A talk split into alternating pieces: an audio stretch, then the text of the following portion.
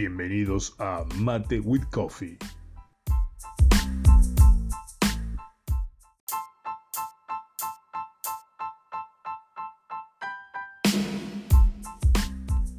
En este podcast se tratará plan de negocios en las pymes, estrategias para la competitividad, concepto de plan de negocios, partes que lo conforman, técnicas utilizadas para su confección, indicadores estratégicos.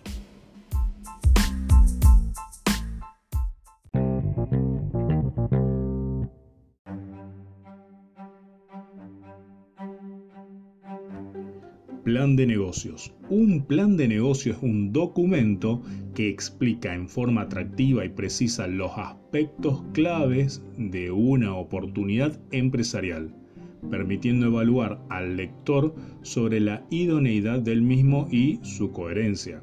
Es decir, el plan de negocios nos sirve para demostrar que un proyecto nuestro que vamos a llevar a cabo es viable, o sea, que va a funcionar ya que todo está desarrollado y no queda nada afuera.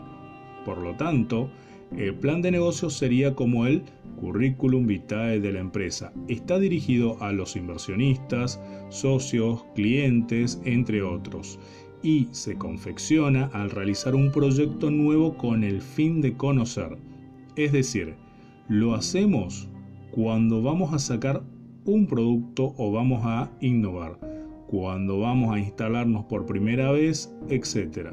Y lo que hacemos para tener todo ya previsto, porque no lo podemos dejar nada a la incertidumbre, o sea, nada de lo que pueda llegar a pasar. Entonces, un plan de negocios no lo hace una sola persona, sino que lo hace un equipo. Lo hace el del área técnica, lo hace el del área financiera, lo trabaja el área contable, el área de dirección, el área comercial, y más.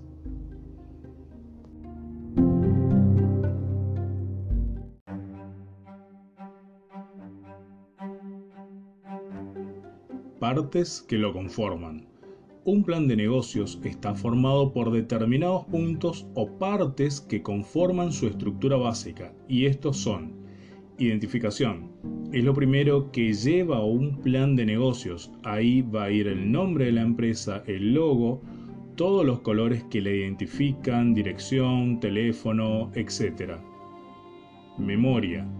Es como una síntesis de nuestro proyecto. Aquí debemos explicar en forma sintética todo lo que se trata del proyecto que vamos a hacer, cómo se resolvería, los fondos que se necesitan, de dónde se sacarían y cuáles serían las ventajas o resultados que tendrían finalmente. La memoria tiene que ser atractiva, bien sintética, para que el que mire ese plan de negocios lo haga en poco tiempo y así se interese.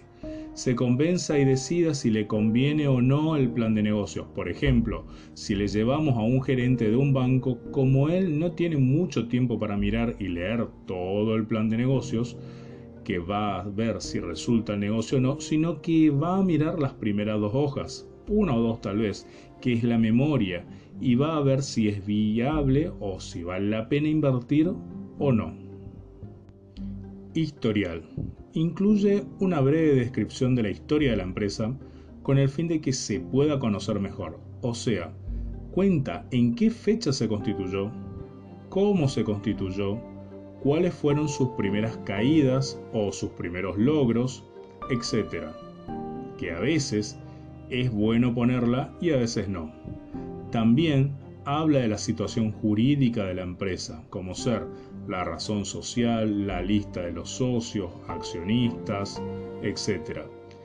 Da una breve explicación de la evolución financiera de la empresa hasta llegar a la situación actual, entre otros. Producto o servicio. Aquí se describe de manera precisa el producto o servicio que ofrecemos, es decir, hacemos una descripción expresando las características técnicas, tecnológicas y comerciales del producto o servicio. En el producto vamos a poner el qué, o sea, nos vamos a preguntar qué es lo que ofrecemos o qué es lo que pretendemos con eso. Mercado y la competencia. Aquí tratamos de convencer al consumidor de la existencia de nuestro producto o servicio que queremos comercializar. Es decir, lo que buscamos es conocer el mercado y no es fácil conocerlo ya que se tiene que hacer estudios de mercado y conocer la segmentación. Pero acá tenemos que ver que el mercado actual y previsto, la definición de los clientes, es decir, conocer qué tipos de clientes, la localización y segmentación, el detalle de las tendencias importantes y el análisis de la competencia. Área comercial. Vamos a ver luego el área comercial que tiene como objetivo exponer cómo se van a vender los productos o servicios y cuáles van a ser sus costos. Esta área va a tener las cuatro estrategias operativas, de producto, la de distribución, la de precio y la de comunicación. Área de producción. Acá tenemos que describir todo lo que hace al área, o sea, el proceso de control del producto, los activos inmovilizados, es decir, vamos a ver los inventarios para ver cómo lo manejamos, la política de aprovisionamiento, acá vemos cómo vamos a resolver para, que, para no quedarnos sin materia prima cuando la necesitamos y la determinación de los inventarios. Área de dirección y recursos humanos. Acá tenemos que saber todos los recursos humanos. ¿Cómo lo vamos a seleccionar? Capacitar, evaluar, compensar. Área financiera es la que debe obtener información detallada sobre las proyecciones de la cuenta de pérdidas y ganancias para un periodo de 3 a 5 años entre otros. Y después tenemos el calendario global que contiene la secuencia de actividades y el momento en que se va a realizar y así nos dice en qué tiempo nos va a funcionar todo esto y los apéndices que serían los anexos que sirven para detallar cualquier aspecto recogido en secciones previas al plan.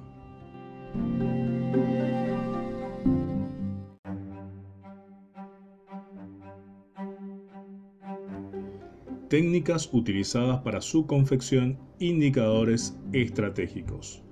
El plan de negocios se debe confeccionar y presentar de manera formal para que se pueda lograr una buena imagen del empresario y de la empresa.